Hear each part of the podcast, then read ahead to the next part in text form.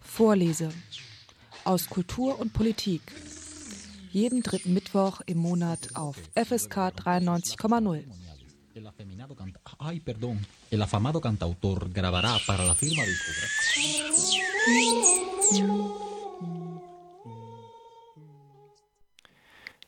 Das zurückliegende Jahrhundert war nicht gerade ereignisarm.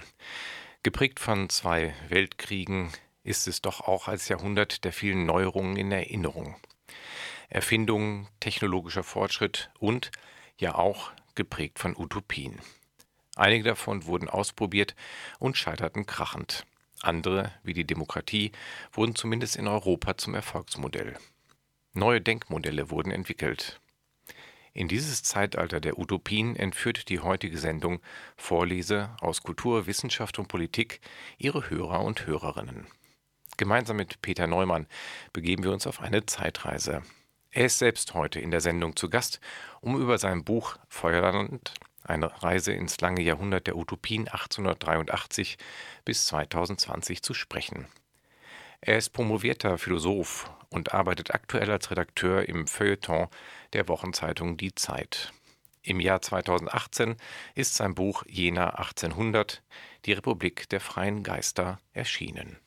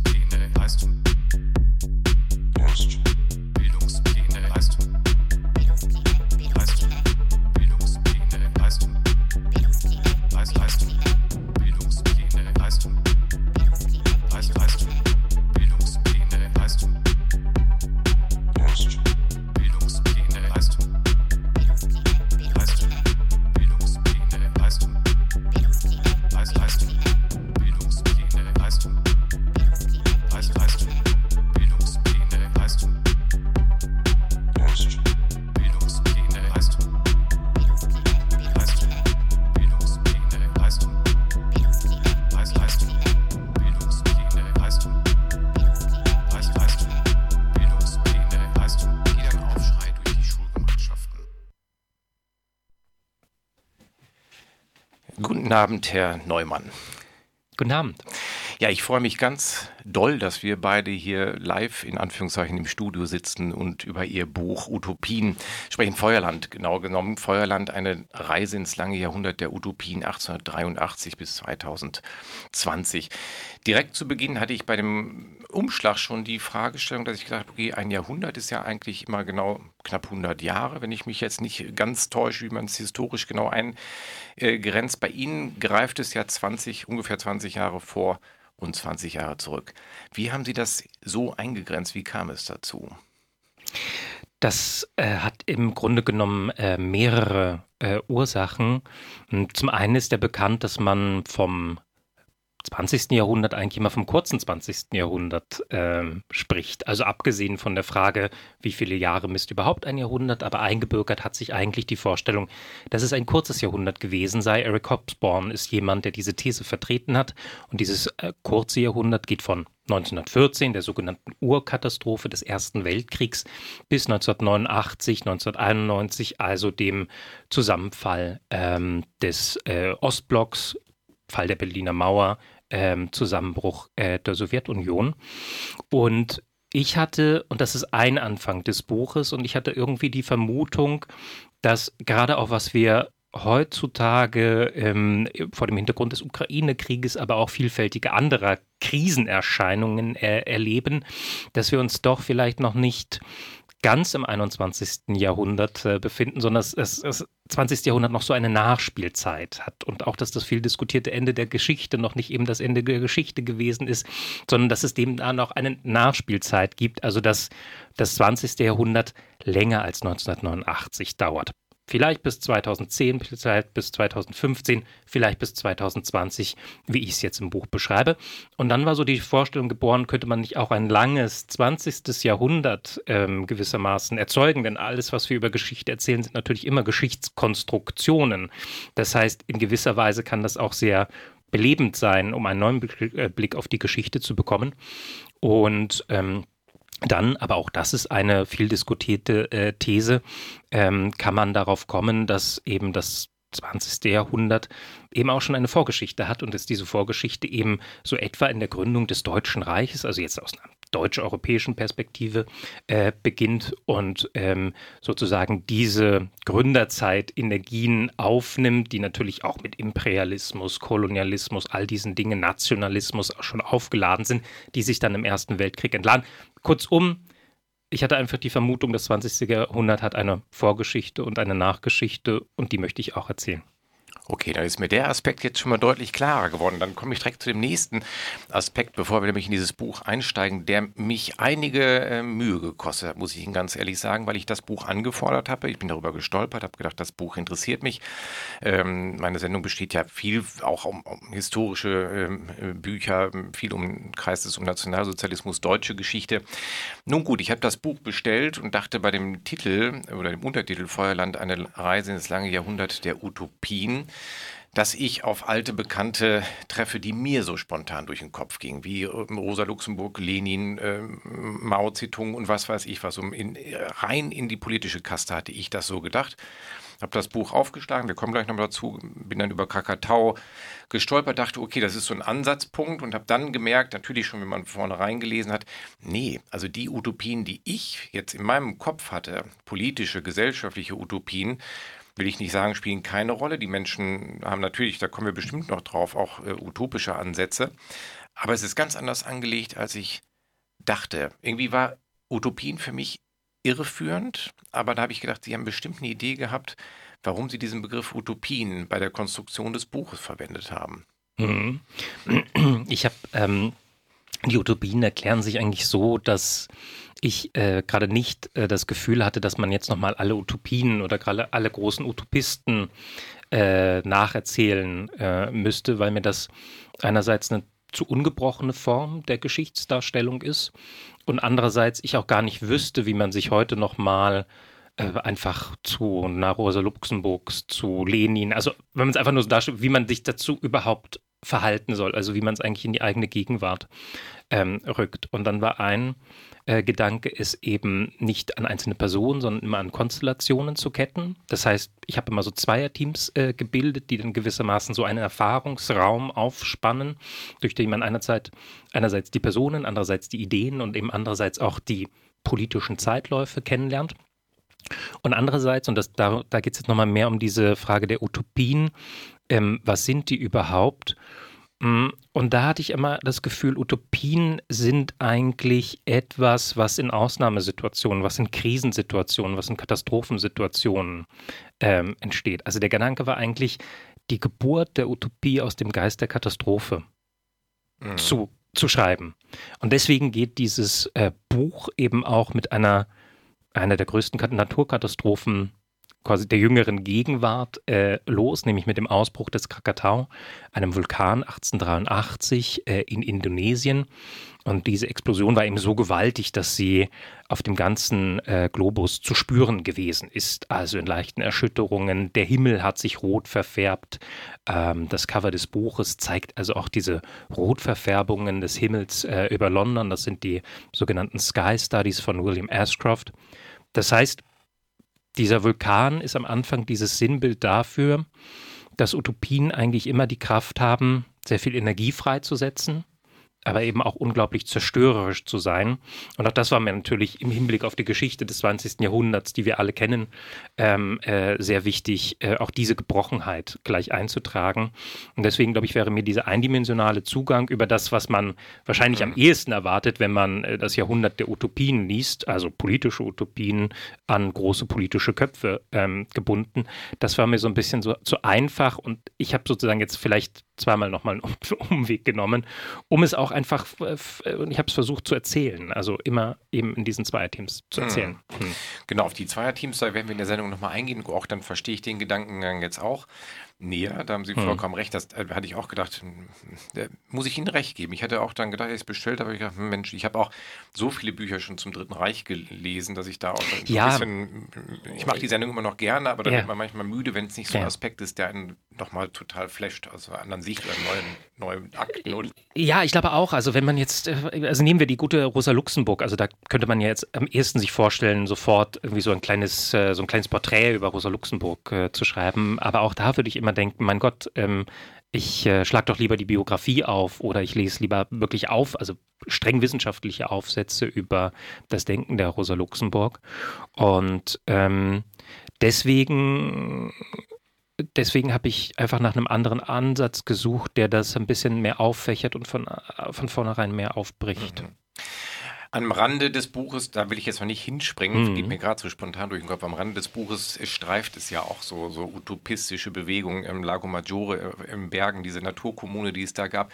Ich habe nämlich, als ich das Buch dann gelesen habe, sind mir viele Sachen auch gar nicht, wie Sie sagen, gar nicht so die klassischen Rosa Luxemburg und so weiter durch den Kopf gegangen, sondern ich habe neulich mit Freunden drüber gesprochen, gedacht, Mensch, vor 100 Jahren saßen noch im Wesentlichen Männer, muss man sagen, aber auch einige Frauen da und haben ernsthaft über Anarchismus gestritten und sich die Köpfe heiß geredet, diskutiert, geraucht, getrunken, gesoffen, sonst was. Das wäre ja in der heutigen Zeit, wo ich nochmal dachte, wir leben in einer utopiearmen Zeit, habe ich manchmal den Eindruck. Also das ist mein subjektiver Eindruck, weil durch 89 diese Schere im Kopf, ähm, ja, es ist nicht so das Zeitalter der Utopien, habe ich zumindest den Eindruck. Also das Jahrhundert jetzt noch nicht so, wie es gestartet ist. Ja, also das wäre gewissermaßen noch ein Anfang äh, des Buches oder noch so eine Grundintuition, die ich hatte jetzt neben dem kurzen und dem langen 20. Jahrhundert, dass ich dachte, hm, also irgendwie ist die Zukunft sehr schmallippig geworden. Sie haben jetzt von utopiearmen Zeiten geredet. Und das hat, glaube ich, das ist auch immer noch so eine Nachwirkung von 1989. Also ich habe das Gefühl, hm, dass wir eigentlich immer noch nicht 1989 irgendwie verarbeitet, hey. verarbeitet haben. Also äh, der Osten nicht, ist jetzt ein sehr deutsches Sprechen, ne? aber mhm. sozusagen äh, der Osten nicht, äh, weil äh, er gewissermaßen einfach eine komplett neue Zeit katapultiert wurde und auch eine ganze Elterngeneration da ja irgendwie sagen, anfangen musste loszulaufen, aber eigentlich gar nicht wusste, so wohin. Äh, der bulgarische Politolo Politologe Ivan Kraftschtschew hat das sehr treffend als das Zeitalter der Nachahmung. Ja, also Nachahmung als Muster jetzt nicht nur in der DDR, also im deutschen, ähm, äh, in Ostdeutschland, sondern auch eigentlich Nachahmung als Muster im gesamten osteuropäischen Raum. Also einfach so als ähm, Erfahrung. Das fand ich immer eine sehr treffende Diagnose. Na gut, und der Westen auf der anderen Seite hat sich eben erstmal sehr bestätigt und sehr sicher gefühlt und hat, glaube ich, erst in den Nullerjahren vielleicht durch die Agenda ähm, äh, die Schrödersche Agenda, aber eben auch dann durch 2008 die Finanzkrise, natürlich ähm, durch die ähm, 2015, ähm, was äh, äh, einfach dieses, dieses, diese Gewissheit, dieses Land wird nicht mehr dasselbe bleiben, weil wir können einfach nicht mehr dieselbe bleiben, weil es gehört einfach ähm, zu unserer, auch jetzt zu unserer Geschichte, dass wir, ähm, dass syrische Geflüchtete zu uns kommen. So what? Mhm. Ja, so. Also kommen damit klar.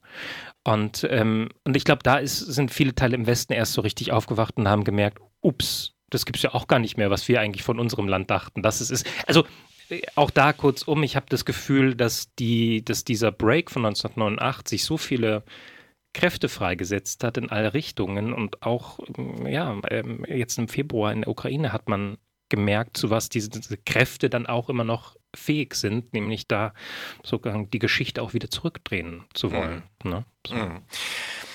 Jetzt mache ich nochmal einen Sprung. Sie hatten das jetzt schon ein, zwei Mal so im Nebensatz einfließen lassen, 1871 Reichsgründung, also dass ein Jahrhundert auch nochmal in die anderen Jahrhunderte reinkragt und reingreift und haben da selbst auch schon gesagt, dass es ein, und eben auch nochmal ganz kurz in so einem Nebensatz, dass es ein, ein eher europäisch-deutscher Zugang in dem Buch ist. Ähm, jetzt nicht ganz deutsch, würde ich sagen, also eher aber natürlich hm, hm. eurozentristisch, würde man äh, sagen. Auch da ist ja interessant, klar, eine Anlage jetzt weltweit, das Jahrhundert der Utopien schreiben, ist immer die Frage des Raumes, den man sich einnimmt. Aber das war auch eine bewusste Setzung, es äh, auf Europa zu beziehen von Ihnen im, an, in der Anlage des Buches.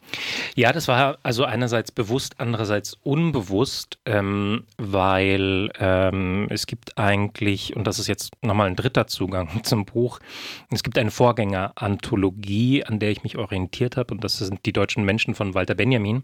Es ist eine ähm, Anthologie, eine Briefanthologie, die Benjamin 1936 herausgegeben hat und wo er versucht, das 19. Jahrhundert zu kartografieren, auch immer Hand, anhand von zwei Briefpartnern.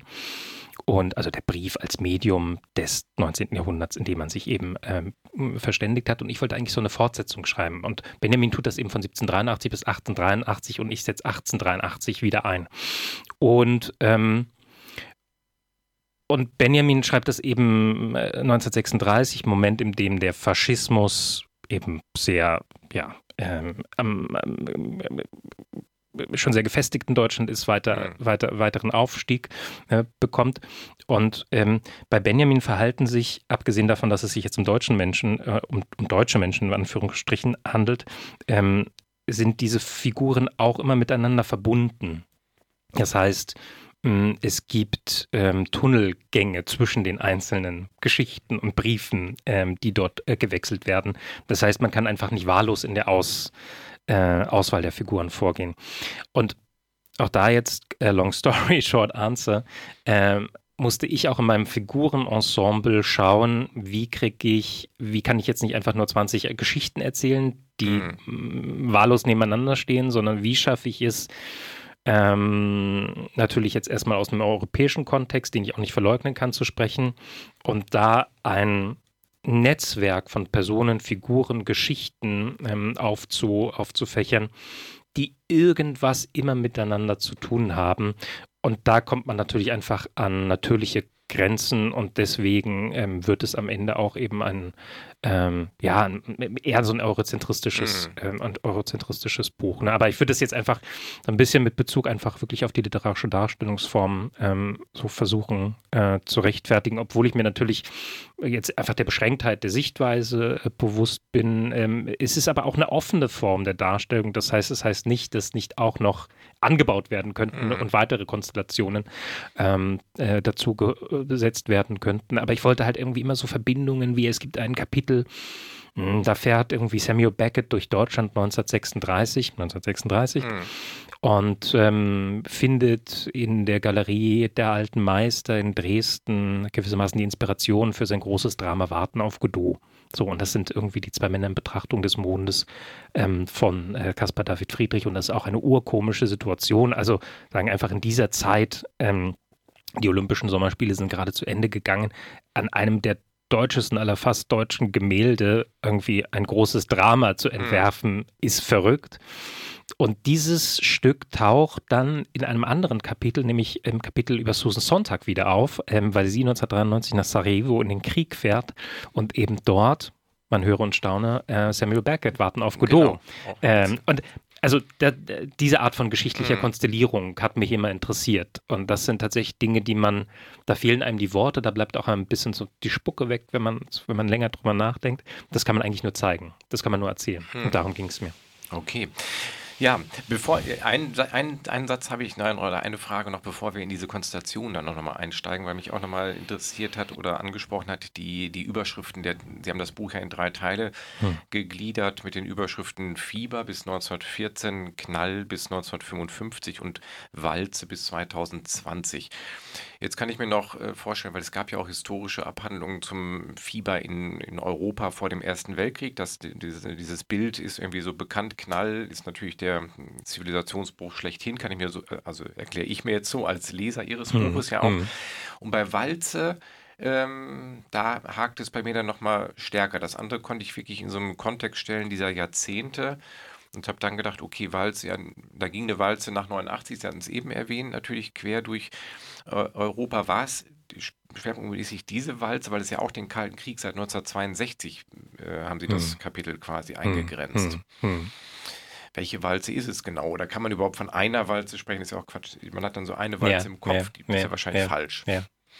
Ja, also im Grunde genommen steht so ein bisschen auch das Bild des Vulkanausbruchs natürlich äh, dahinter. Also der Fieber ist so gewissermaßen ne, so das Magma, was sich bildet. Knall ist dann die Explosion und die Walze ist dann erstmal sozusagen die Lavawalze, die sich dann so hinabwälzt. Wenn man das jetzt äh, so ein bisschen geschichtstheoretisch vielleicht angehen will, dann ist schon die These eben, dass äh, das 20. Jahrhundert eben auch äh, sehr viel früher in ähm, große Bredouille geraten ist und eben nicht erst 1989. Also es, das ist ja die klassische Modernisierungserzählung, die man, die man sich erzählt. Auch jetzt gerade aus deutscher Perspektive Wohlstandsgesellschaft, äh, äh, Wirtschaftswunderland und äh, dergleichen. Und dann gibt es erst diesen Umbruch 1989. Und wenn man aber eben auf die Figuren und auf die Ereignisse schaut, dann merkt man doch schon irgendwie, dass es eben im Kalten Krieg eigentlich so eine sagen, zur Fortschrittserzählung, die natürlich ungebrochenerweise da war, aber trotzdem eben eine Abwärtsbewegung gibt. Und es gibt ist die Kuba-Krise 1961 natürlich. Das ist natürlich aber dann auch der Bericht des Club of Rome 1900, äh, 1972, äh, die Ölkrise, die folgt, die Golfkriege etc. pp. Also ist es da auch eigentlich der Versuch, so eine Art von Gegenerzählung äh, zu, ähm, äh, zu schreiben. Und das letzte Kapitel des zweiten Teils endet äh, mit einer Konstellation, Walter Benjamin, äh, nicht Walter Benjamin, ähm, Theodor W. Adorno und Gottfried Benn. Und Benn ist für mich eigentlich eine ganz wichtige äh, Figur, weil der eigentlich schon diesen Riecher dafür hat, natürlich aus einer jetzt sehr konservativen, also politisch konservativen Richtung, dass die Geschichte zu Ende sei.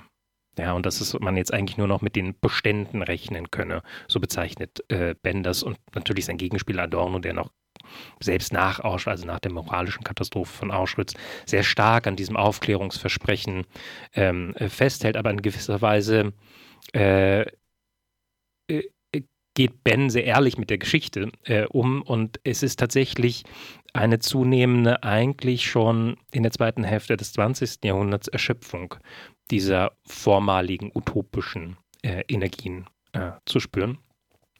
Und es gibt einen ganz berühmten ähm, Aufsatz zur neuen Unübersichtlichkeit von Jürgen Habermas 1985, der genau auch das konstatiert. Also eine Erschöpfung der utopischen Energien.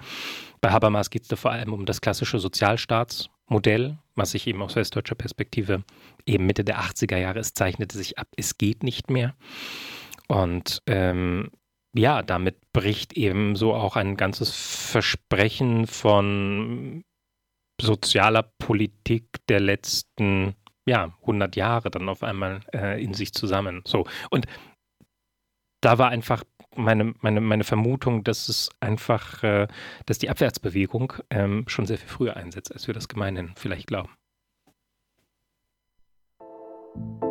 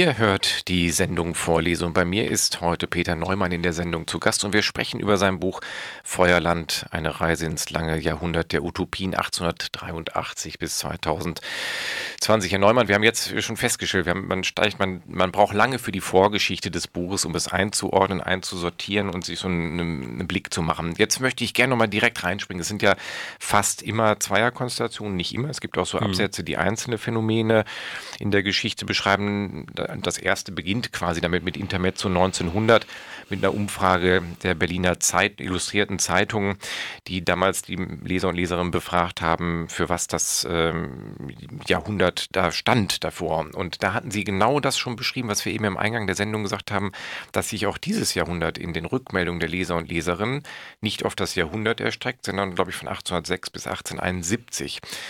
Ne, dann, auch interessant. Ja, auch mhm. interessant. Mhm. Ähnlich ja eigentlich auch. Und es wurde letztendlich das Jahrhundert der äh, Erfindungen äh, genannt, obwohl es auch so Begriffe wie Eisernes gab und so weiter.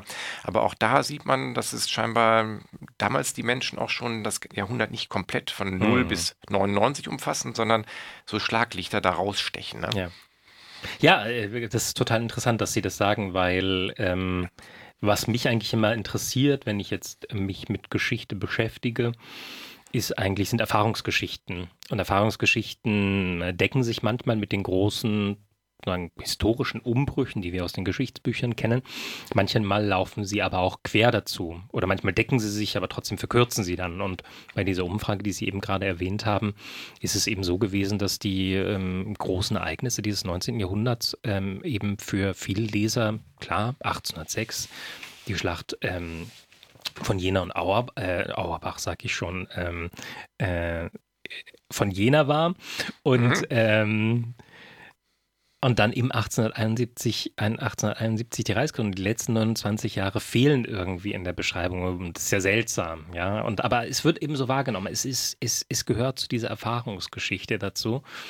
Und äh, insofern finde ich es immer sehr, ach, einfach interessant, auf sich auf, die, auf diese Erfahrungsgeschichten einzulassen, weil ich immer das Gefühl habe, man bekommt einen ganz anderen Blick für die Dinge. Mhm.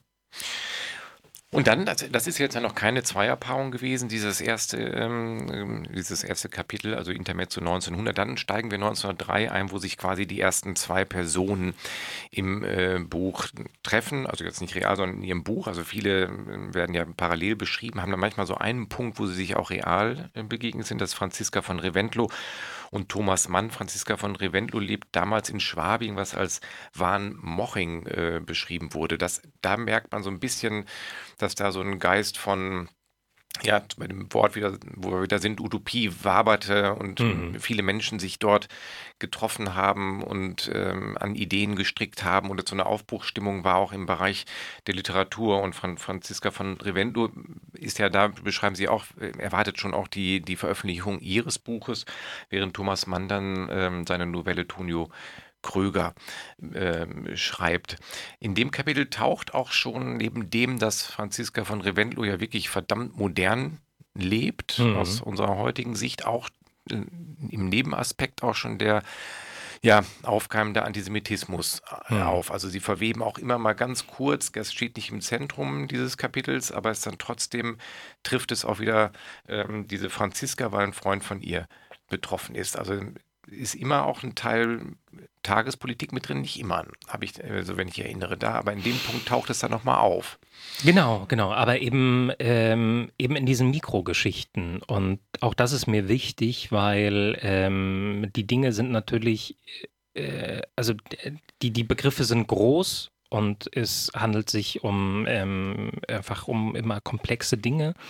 Und ähm, ich will sozusagen nicht so jemand sein, der so in die Geschichte zurückgeht und sagt, da Antisemitismus, da Kolonialismus, da Imperialismus, das mag alles sein, aber ähm, das ist nicht die Art und Weise, wie ich, ähm, wie ich, wie ich, wie ich Bücher, also erzählende mhm. Literatur mhm. schreiben möchte. Das heißt, man muss eine andere Sprecherposition äh, finden und deshalb, wenn ich die Phänomene ernst nehme, dann möchte ich sie eben gerade in den interpersonalen Zusammenhängen aufspüren ähm, können.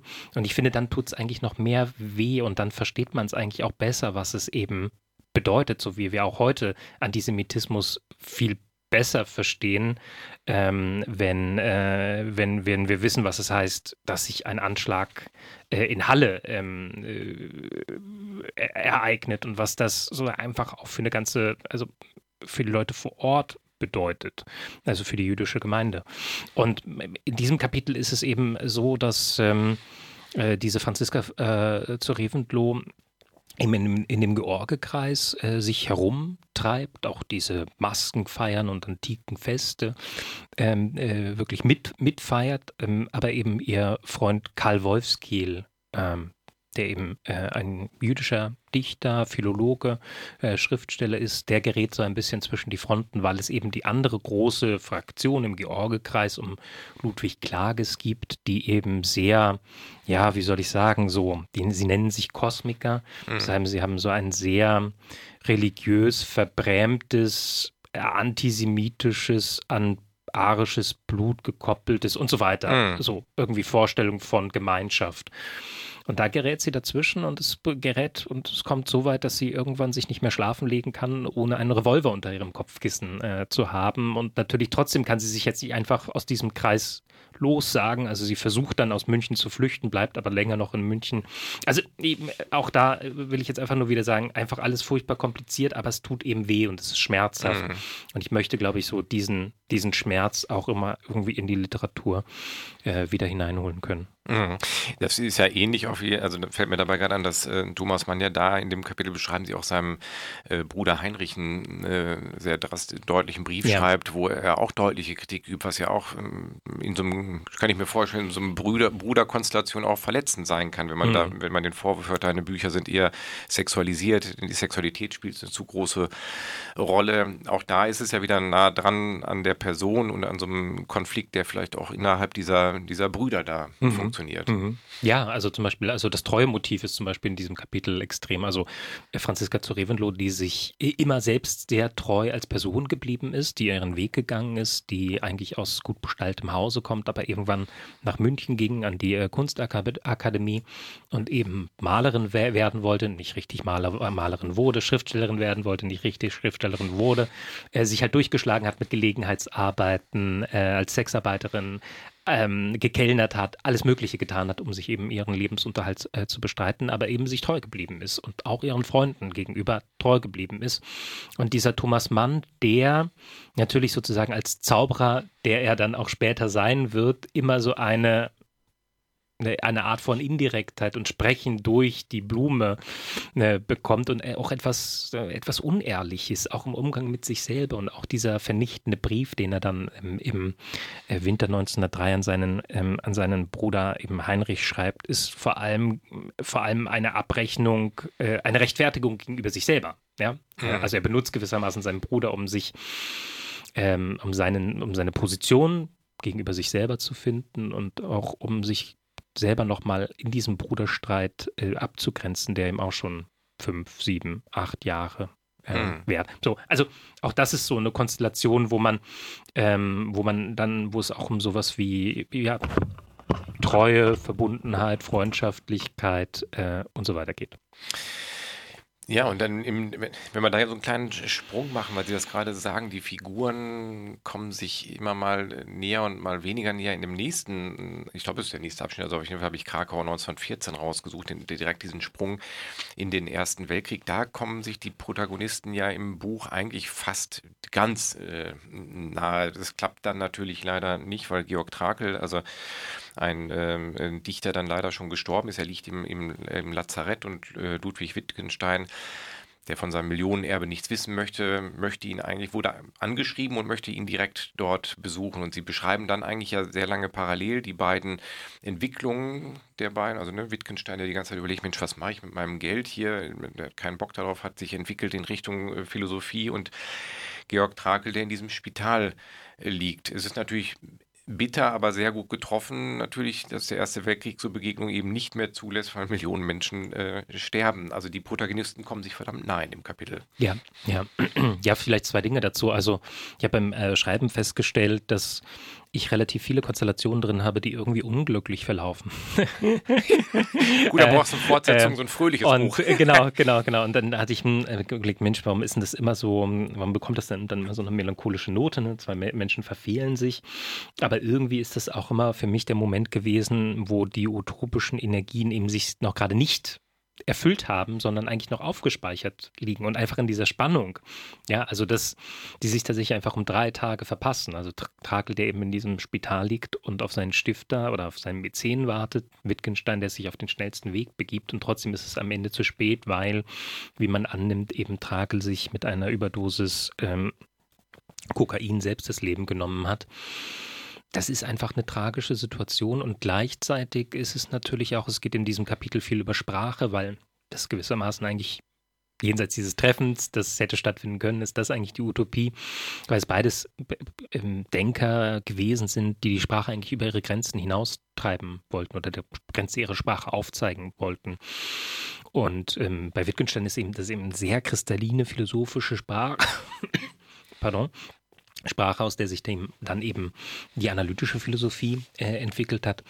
Und bei, ähm, bei, bei Trakel ist es eben die expressive Sprache, die Sprache des Krieges, die Sprache des zertrümmerten Lebens, also das, was bei Wittgenstein gewissermaßen in den Bereich fällt, über den man gerade nicht mehr ähm, sprechen soll, sondern über den man eigentlich nur noch schweigen kann oder mhm. eben Dichter sprechen lassen. Ja, und das heißt, die verhalten sich eigentlich, und das ist äh, die, die Kernutopie in diesem Kapitel, die verhalten sich eigentlich komplementär zueinander, diese beiden Sprachkonzepte. So, und dass diese beiden äh, Menschen sich hätten treffen können und sich auch über solche Dinge austauschen, man weiß es ja nicht. Mhm. Das ist natürlich so eine was wäre gewesen, wenn äh, Geschichte und sie hat sich nicht ereignet, das ist das Tragische daran. Aber nochmal, ähm, da finde ich, ist so viel, so viel noch beweglich, dass es immer noch eine Geschichte ist, die, wenn man sie heute erzählt, man versteht etwas daran, was, ähm, was es bedeutet, ähm, äh, äh wohin aufzubrechen. Ja, und man versteht es ja leider Gottes heute vielleicht auch nochmal sogar ein bisschen besser als noch vor ein, zwei Jahren, also zumindest wenn man stimmt, in Deutschland ja. gelebt hat, weil es beides Menschen sind, sie sagen es so sehr schön, das klingt so sehr friedlich, die sich auf einer Sprachebene wirklich austoben, entwickeln und unfassbare Energien da freisetzen könnten, aber beide gefangen sind von dem beginnenden Ersten Weltkrieg. Der eine ausgemustert, der andere wirklich schon im, im, nach Schlachten im Hospital liegen, wo eigentlich das Schöne die Literatur, Künste, hat man fast den Eindruck, immer enden für einen Moment lang oder die Luft anhalten. Ne? Trotzdem geht es weiter, das sieht man in der Ukraine ja auch. Also da, natürlich leben dort Künstler und Künstlerinnen, Literaten, Literatinnen, die äh, sich davon nicht kaputt kriegen lassen, aber man lebt eben nicht so im luftleeren Raum und kann in seinem Philosophenturm denken in diesem Jahrhundert oder in diesem, zu diesem Zeitpunkt, sondern der Krieg ist bei beiden auch nah dran. Ja, absolut. Ja, und ähm, wie sich, wie sich die Sprache eben in so einem Krieg bewährt. Ähm, dafür ist ja jetzt auch äh, Jerzy Jadan zurück, äh, zu Recht ausgezeichnet worden mit dem Friedenspreis ähm, des, ähm, äh, des deutschen Buchhandels. Es war natürlich eine harte Entscheidung, weil sozusagen ein Dichter im Krieg wird mit einem Friedenspreis geehrt, aber ähm, ich glaube, man muss es einfach als Widerspruch anerkennen und als Widerspruch aushalten, weil man, erst wenn man diesen Widerspruch aushält, weiß man, was das bedeutet, wie Sprache sich eben auch gegen einen Krieg äh, zu Wehr setzen kann, ähm, wie es auch über die Stränge schlagen kann. Ähm, äh, auch Jadan wird vielleicht irgendwann anders auf seine Zeit jetzt blicken und auf die Entwicklung seiner poetischen Mittel. Man weiß es nicht, aber all das zeugt ja von der Gegenwärtigkeit von Sprache oder von literarischer Sprache, dass sie eben immer, immer dabei ist, zu, zu schauen, worauf muss ich jetzt reagieren, was, was ist ein adäquater Ausdruck. Also wir können ja nicht einfach immer nur so sprechen, wie wir es immer getan haben, sondern Sprache verändert sich und der Krieg ist natürlich der größte Angriff auf die Sprache, den man sich überhaupt vorstellen kann. Mhm. Bei dem eines der nächsten äh, Kapitel Lucano 1917, da treffen äh, die Protagonisten direkt aufeinander und auch lebendig, ne? äh, Bloch und Weber, die sich eigentlich über Kreuz liegen, treffen sich in dem Kapitel auch. Und da wird auch nochmal, wie Sie schon beschrieben haben, die Menschen werden ja auch in ihrem jeweiligen Kontext beschrieben. Das hatte mich nochmal fasziniert, weil ich mich bei einigen äh, Menschen, die im Buch auftauchen, auch immer gefragt habe, Mensch, ja, so meine bürgerliche Denke, wie leben die, wo kommt so am Monatsende das Geld, ja, so ganz elementare Dinge, die auch wieder jenseits von utopischen Gedanken sind oder von, von Aufbruch, von Innovation. Und ähm, in dem Kapitel beschreiben sie auch, wie Bloch ein Angebot bekommt, nämlich genau in dem Moment, wo es so ein bisschen eng ist, ökonomisch bei der Freien Zeitung zu arbeiten, die in der Schweiz rauskommt und sich eindeutig gegen den äh, Krieg positioniert. Da taucht auch nochmal am Rand nochmal kurz Lenin auf, aber wie gesagt, sehr angenehm nur so am, am mhm. Rand, weil, mhm. weil er seinen Zug da besteigt. Aber da sind ja die beiden Protagonisten, die sich wirklich treffen, kennen hm. und im Clinch miteinander liegen. Hm, hm. Ja, Bloch wird von äh, Weber äh, 1915 äh, mit einem Auftrag in die Schweiz geschickt ähm, über die politischen Utopien in der Schweiz. und da geht es äh, um äh, besagten Berg der Wahrheit, den Monte mhm. Verita, über den Sie vorhin schon kurz gesprochen haben, auf dem Weber selber schon gewesen ist, weil ihm eben dieses groß, die große Frage des Charismas äh, interessiert. Und Weber hatte ja selber ein Nervenleiden, also er hat immer schon zwei Klappe, Fliegen mit einer Klappe geschlagen. Einerseits sich erholt und andererseits eben seine äh, soziologischen, äh, ethnologischen Studien dort vor Ort getrieben. Und Weber und äh, Bloch können sich leiden und nicht leiden. Also die treffen im Kolloquium in äh, Heidelberg äh, aufeinander. Weber ist eben äh, ja für seine Sachlichkeit bekannt und ähm, vollzieht 1914 eine wirklich 180-Grad-Wende vom sagen, deutschen Patrioten zum sagen, wirklich erbitterten Gegner des Krieges und vor allem auch zum erbitterten Gegner äh, Kaiser Wilhelm II. Und ähm, Blauch dagegen natürlich äh, utopistische sozusagen äh, ein utopistischer Geist, wie er im Buche steht. Äh, auch als Erscheinung wird er immer einfach als äh, jemand geschildert, der immer so ähm, äh, fünf fünf Zentimeter über dem Boden äh, schwebte und sich dementsprechend natürlich auch Redeanteil im Kolloquium sicherte. Weber war ja auch genervt von ihm. Weber war extrem genervt. ne? Insofern war er äh, war er glücklich, dass er, dass er Bloch ähm, dann auch in die Schweiz loswerden ähm, äh, äh, konnte. Und genau, aber eben auch da, mir ist es wichtig, auch diese Umstände zu schildern. Wie kommen Menschen zu ihren Ideen, weil Ideen auch immer eben aus diesen Erfahrungsräumen auch erst generiert und geboren werden. Und natürlich ist es dann entscheidend, dass äh, Bloch zu Kriegsausbruch sich in der neutralen Schweiz befindet. Das ist erstmal gut, weil es sichert ihn. Er wäre an sich wäre er, oder zum Kriegsende meine ich, er, also ist ausgemistert worden, äh, war, äh, hatte eine Augenkrankheit.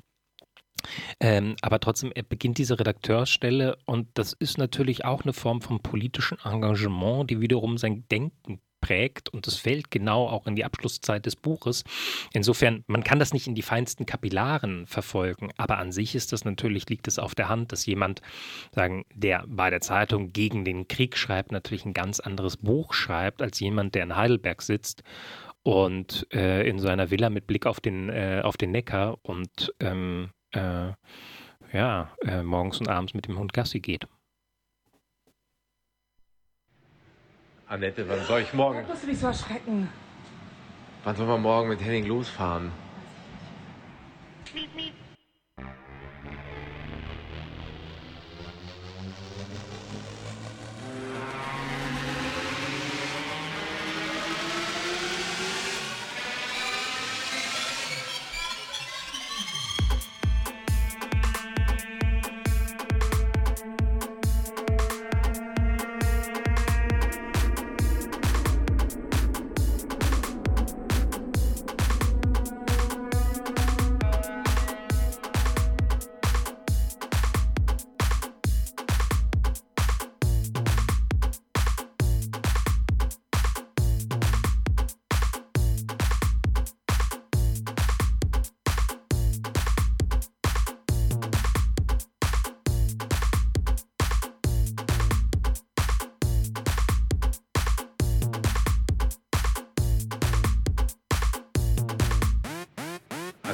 soll ich morgen? Da musst du dich so erschrecken. Wann soll man morgen mit Henning losfahren?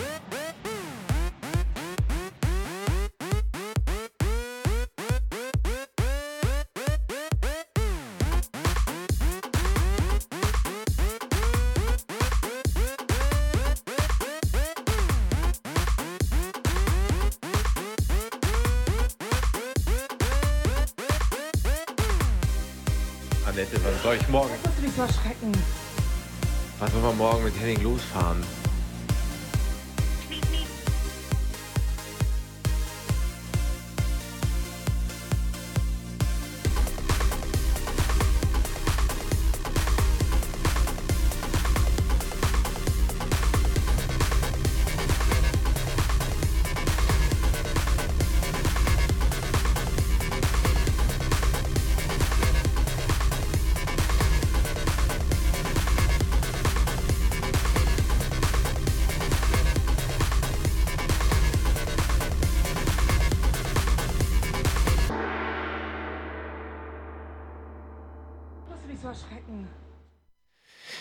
Ihr hört die Sendung Vorlese. Und bei mir ist heute Peter Neumann zu Gast und wir sprechen über sein Buch Feuerland, eine Reise ins lange Jahrhundert der Utopien. 1883 bis 2020. Und wir sind, wir, wir, können ja gar nicht das ganze Buch aufdröseln. Das ist, da, da, reicht die Sendung jetzt auch gar nicht. Man soll es ja auch lesen. Es soll ja Spaß machen zu lesen. Unbedingt.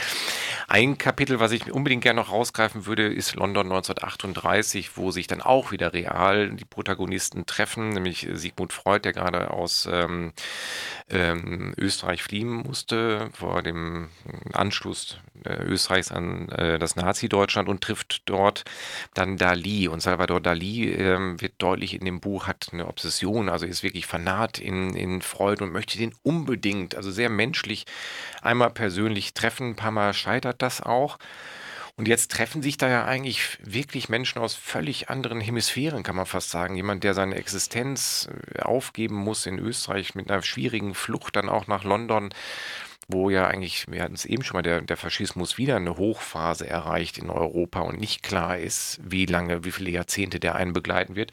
Und Salvador Dali, ein sehr ex expressionistischer, ähm, offener äh, Mensch, die man ja so zusammen, nicht so richtig zusammenkriegt und Freud ja auch ein bisschen irritiert erscheint auch in ihrem Buch und auch eher so ein bisschen sehr direkt äh, Dali und seine Kunst kritisiert, wenn man das äh, so zwischen den äh, Zeilen so liest. Ja, ja, absolut. Also Freud war kein großer Anhänger der surrealistischen äh, Kunst, ähm, was, glaube ich, damit zu tun hatte, dass Freud vor allem die Antiken immer hochgeschätzt hat und ihn, das glaube ich mehr, also ich glaube, er hat es mal so beschrieben, sozusagen aus den bewussten Dingen, die da eben, äh, die er, mit denen er umgeht, kann er dann das Unbewusste eben destillieren. Aber jetzt einfach mit dem Unbewussten umzugehen und daraus das Bewusste zu destillieren, äh, das hat ihn irgendwie nicht so, äh, nicht so interessiert. Ähm, Genau, also Freud flüchtet gerade 1938 nach London. Die Nazis sind in Österreich einmarschiert. Auch das war übrigens so eine Verschiebung im Buch. Ich wollte diese Zeit 33 bis 45 sind jetzt zwei Kapitel drin. Also natürlich gibt immer die Vorgeschichte zum Faschismus und die Nachgeschichte des Faschismus.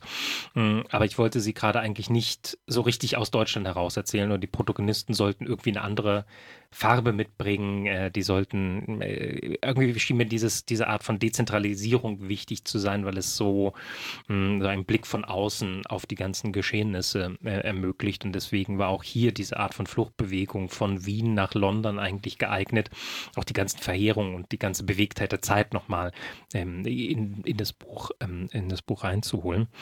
Und genau, die auch das ist eigentlich jetzt wieder eine Konstellation, von der wir sagen können, Sie ist unglücklich. Mhm. Freud ist unglücklich, weil er eigentlich mit dem spanischen Jungen, der da vor ihm steht, Dali ist schon ein bisschen älter, aber angesichts des 80-jährigen Freud ist es ähm, einfach ein Jungspund, ähm, den er, dessen Bilder er nicht mag, den er auch nicht, nicht, einfach nicht versteht, dem auch nicht folgen kann, ähm, weil er selber einfach schon so alt ist und, und gebrechlich. Und Dali natürlich, der mit hohen Erwartungen kommt und dessen Erwartungen auch enttäuscht werden und der am Ende, und das ist wie auch, auch eigentlich wie so eine ferne Utopie, fällt mir jetzt gerade auf, ein Bild, eine Skizze von ihm äh, zeichnet, in dem äh, Freud eben sehr hager, sehr mhm. abgemagert aussieht. Also der Tod ist Freud gewissermaßen schon ins ähm, Gesicht äh, geschrieben und Freud stirbt dann eben auch ein Jahr später. Stimmt, da sieht man so ein bisschen in, dem, in der Zeichnung den toten Kopf schon durchschimmern. So, genau, oder? genau, genau, genau. Also obwohl, äh, also vorher Dali eher als dieser obsessive Kerl auftritt, der auch so ein bisschen zudringlich ist. Also heute würden wir sagen, so fast so Papa, Papa, Papa, ähm, paparazzihafte Züge hat, mhm. da sozusagen bis nach London zu stalken, erkennt er dann in einem wichtigen Moment genau eigentlich das, was was gerade, was sich gerade anbahnt, hat da wirklich einen sehr hellen Blick für die Dinge und macht so eine ganz kleine Zeichnung von diesem Freudkopf äh, furchtbar faszinierend. Und auch da ist natürlich irgendwie das gemeinsame Thema, das Unbewusste, an dem, von dem beide zehren, dass natürlich beide in ihrer Profession in ganz unterschiedliche Richtungen auseinandergefaltet haben. Und auch da ist jetzt wieder die Utopie eigentlich, was wäre gewesen, wenn die sich, wenn die sich hätten verständigen können, wenn die hätten mhm. miteinander reden können. Mhm. フッ。Ja, ist wäre wär interessant. Ich glaube, es kommt jetzt auch äh, ein, ein fällt, fällt mir gerade Ja, ein anderer ja. äh, Strang ein. Ich glaube, bei Siedler oder in DVA, ich weiß nicht, wo es erscheint, ein Buch, wo Historiker mal einfach die Freiheit haben zu schreiben, was wäre, wenn Ja. gewesen, was man in der, in der Diese Geschichte ja sonst What-If- What-If-Historie. Genau, Ja, ja. genau. Also ähm, ist ja manchmal spannend, führt manchmal zu gar nichts, aber manchmal ist sie ja auch wirklich einfach ähm, spannend. Die nächste Begegnung, die ich noch rausgreifen wollte, wir sind ja auch schon ziemlich weit in der Sendung fortgeschritten. Ich, zwei Sachen wollte ich unbedingt noch unterbringen. Ich hoffe, Ja. dass ich es mit Ihnen noch besprechen kann. Das hatten wir am Anfang der Sendung schon einmal erwähnt. Zwei, die sich dann auch letztendlich nicht im Radio treffen, ist ein Sprung in die Zeit des ähm, Kalten Krieges, der, der beginnenden oder jungen äh, Bundesrepublik 1955 treffen sich in Westberlin eben nicht. Ähm, Ben und Adorno, es ist ein Radiogespräch angedacht, vor dem, das beschreiben sie sehr deutlich, Ben eigentlich echt Muffensausen hat, kann man sagen. So, ne? Also wirklich den großen Adorno dazu treffen kann. Auch da dachte ich, Mensch, in den kann man sich gut reindenken, weil wenn ich Adorno hätte treffen müssen, hätte ich das, hätte, ich wäre da in Betracht gekommen, hätte ich auch wahrscheinlich Muffensausen gehabt, weil er ja nun wirklich ähm, sprachgebannt war wie sonst was. Letztendlich ist das ja auch eine, für ihn eine schöne Fügung des Schicksals für den ähm, äh, Ben, dass Adorno letztendlich absagt und das Radiogespräch nicht zustande kommt. Hier haben wir eine Begegnung, wo sie das beschreiben, wie sie sich aufstaut, die Nervosität, immer auch den Kontrapakt Adorno, was, ne, warum er nach Deutschland zurückgekommen ist, welche, welchen Blick, welche Bedeutung er für die junge Bundesrepublik hat und ein Ben, der nachher glücklich ist, dass es nicht zustande kommt. Mhm, mhm. Ja, so verquer kann äh, Geschichte sein. Und Adorno kommt ja deshalb nach Deutschland zurück, einerseits, weil er eben die deutsche Sprache so schätzt, weil es sein Werkzeug ist, weil er weiß, dass er sich in keiner Sprache so wird ausdrücken können wie in, ähm, wie in seiner Muttersprache.